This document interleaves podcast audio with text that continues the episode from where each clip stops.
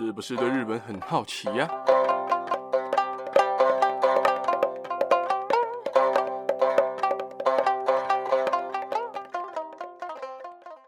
萨利卡萨利妈妈，米娜桑，大家好，大家好，我是八格牙路，今天要来跟大家分享比较特别一点的东西啊。在分享之前，要先跟大家分享另外一件事，就是在最近付钱的时候，瞄到了纸钞上面有梅花嘛，啊，梅花就想到我们，诶，我们台湾的象征有什么？然后我就跑去查了一下，发现大多都是一些官方的东西啊，什么官印啊，然后官徽啊等等的，大家可能比较平常的时候可能看不到。而且大家最熟知的应该就是国花啦、国鸟啦，因为就像我刚刚讲，我们台湾的国花就是我刚刚讲的梅花嘛，国鸟就是台湾的蓝雀，也就是帝雉哦，啊，也是几个原住民族中的神鸟，还有台湾黑熊，在台湾人心中也是国熊般的存在哦。而查完台湾的象征，我就好奇说，诶，啊，那日本的呢？结果一打关键字，日本国家象征，直接跳出超多东西，我真的。超级讶异的啊！接下来就让我来跟大家一一的介绍介绍。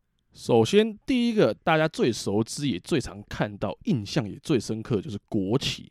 日本的国旗超级简单哦，旗帜的中心只有一个红色圆形，代表了太阳。因为日本是信奉太阳神，也就是天照大神的一个国家，所以就用太阳来代表自己的国家。而这面旗帜的正式名字是日章旗，也就是 Nishoki。在日本，通常都会称之为日之丸，也就是 Hinomaru。在说中文的地区，包括台湾啊、中国啊、马来西亚等等地方，都会叫它为太阳旗。再来第二个，日本的国徽橘纹。大家如果有看过日本的护照，上面都会看到一朵菊花，而那个就是日本名义上的国徽。为什么会说名义上的国徽呢？因为法律上并没有确立正式的国徽到底是什么。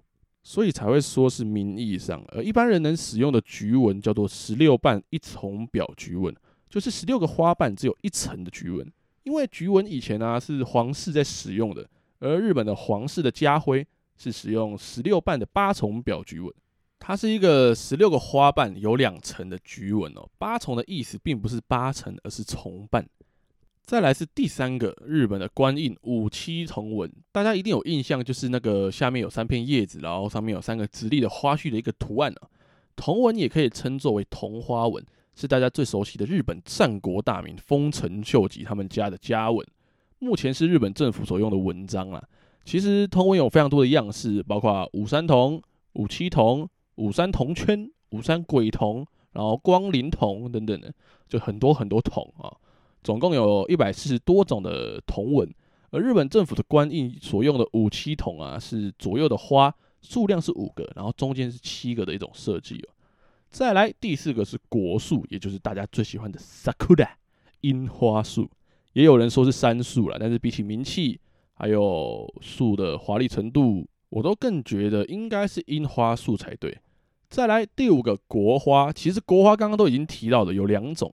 就是樱花还有菊花，樱花在日本人的心中啊，被誉为花中精灵，所以地位在日本人心中如何自然不必多说。而菊花一直以来都是皇室或者是大名在使用的花种。再来第六个国鸟，其实跟台湾的有点像啊，台湾叫做地雉，日本叫做绿雉哦，一蓝一绿啊，绿雉是日本的特有种，它除了是日本的国鸟之外，还有很多的 title，例如市鸟啊、丁鸟啊、春鸟啊。是个很厉害的家伙，在哪里都有它的踪影哦。再来第七个国鱼，哎，不是高雄的国语哦，是日本的国鱼。大家想到日本跟鱼这两个关键字，应该都会想到同样的品种，叫做锦鲤。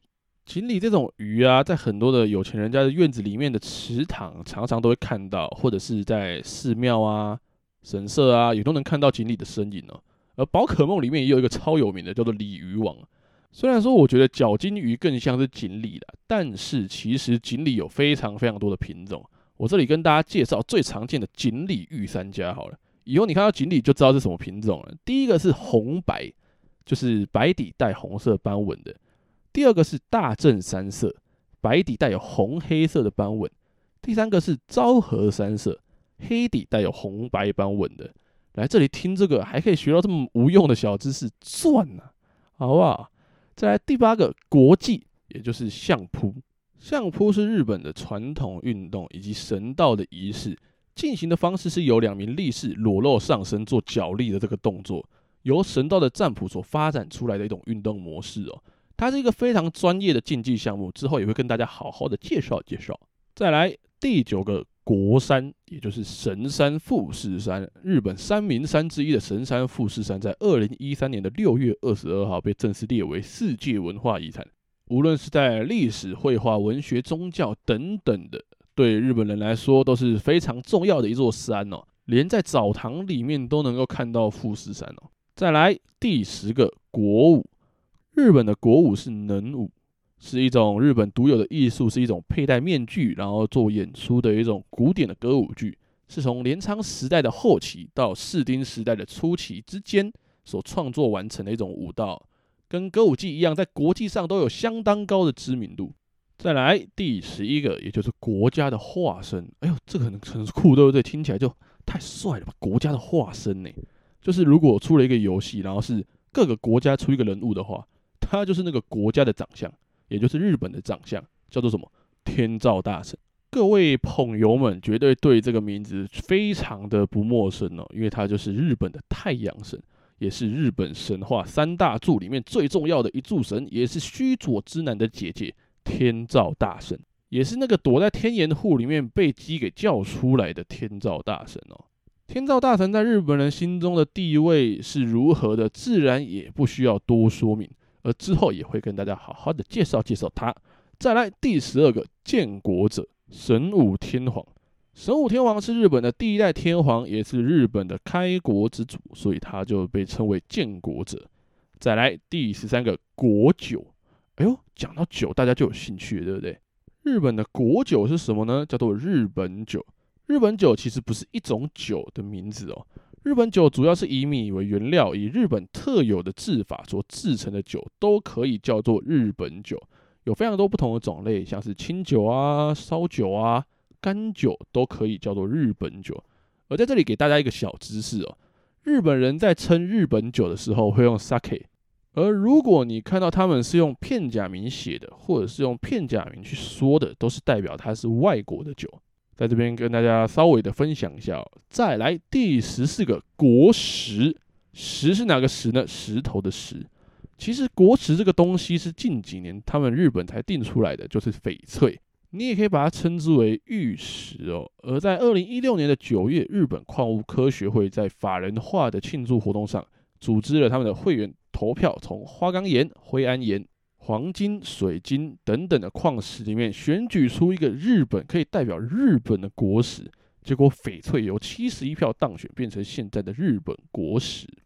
真的没有想过，原来日本的国家象征可以这样选举出来啊！而再来第十五个国蝶，也就是蝴蝶，叫做大指蛱蝶，分布于日本各地，已经被日本的环境省指定为准濒危的物种。它的翅膀表面有青紫色的光泽，长得真的很漂亮。前面介绍了这么这么多的日本的国家象征，再来真的是最后一个了。第十六个国菌，也就是霉菌的菌，叫做米曲菌。米曲菌在亚洲的美食界可是地位极高的。